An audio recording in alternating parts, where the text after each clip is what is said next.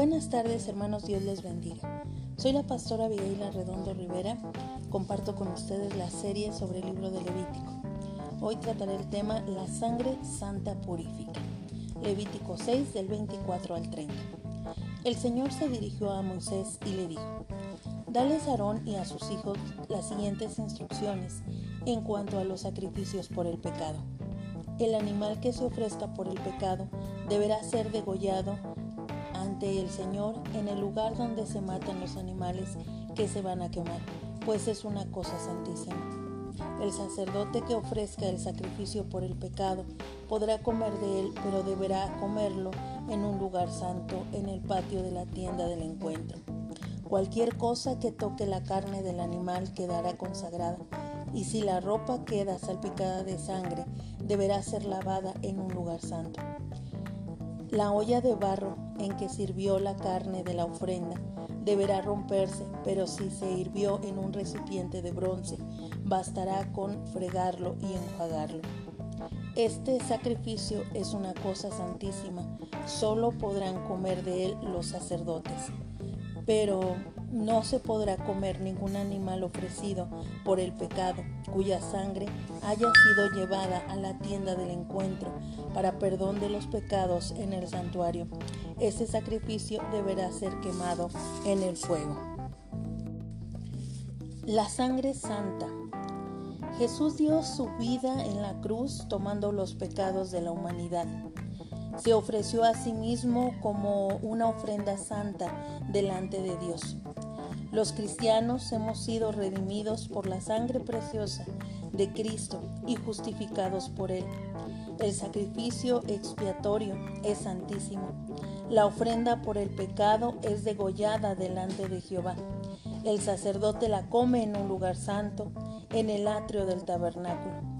Los únicos que pueden comer de la ofrenda de expiación son los sacerdotes hijos de Aarón, apartados y santificados por Dios para el ministerio especial que Dios les encomendó. Si la sangre salpica sobre la vestidura, debe lavarse en el lugar santo. La sangre simboliza la vida y las manchas de sangre implican contaminar la santidad. Como cristianos debemos honrar la preciosa sangre de Jesús, llevando una vida santa y pura. Por eso es importante preguntarnos si nos sentimos honrados y agradecidos por Jesús, por haber derramado su sangre para redimirnos del pecado. ¿Cómo podemos transmitir ese poder de la sangre de Jesús o ese sacrificio de Jesús a otros? Dice la escritura a los santos los estatutos sobre el consumo de la ofrenda de carne.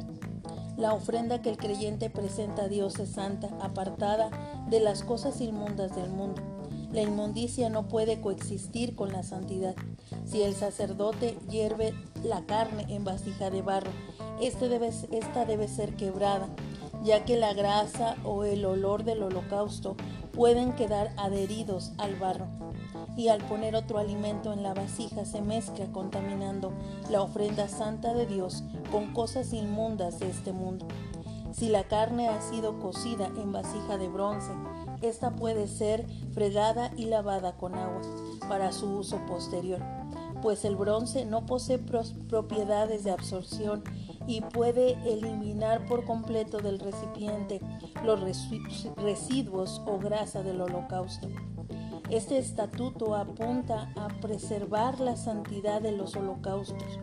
Como pueblo escogido, los cristianos debemos ofrendar a Dios una vida santificada y apartada del mundo. Hemos de preguntarnos si hemos menospreciado o condenado a los incrédulos por tal vez en algún momento sentirnos espiritualmente superior a ellos y cuáles son las cosas inmundas que todavía permanecen en nosotros. Dejemos que la sangre de Cristo limpie completamente nuestra vida y ese sacrificio perfecto de Cristo se refleje en acciones de amor y de santidad en nuestra vida. Que el Señor les bendiga y les guarde, amados hermanos.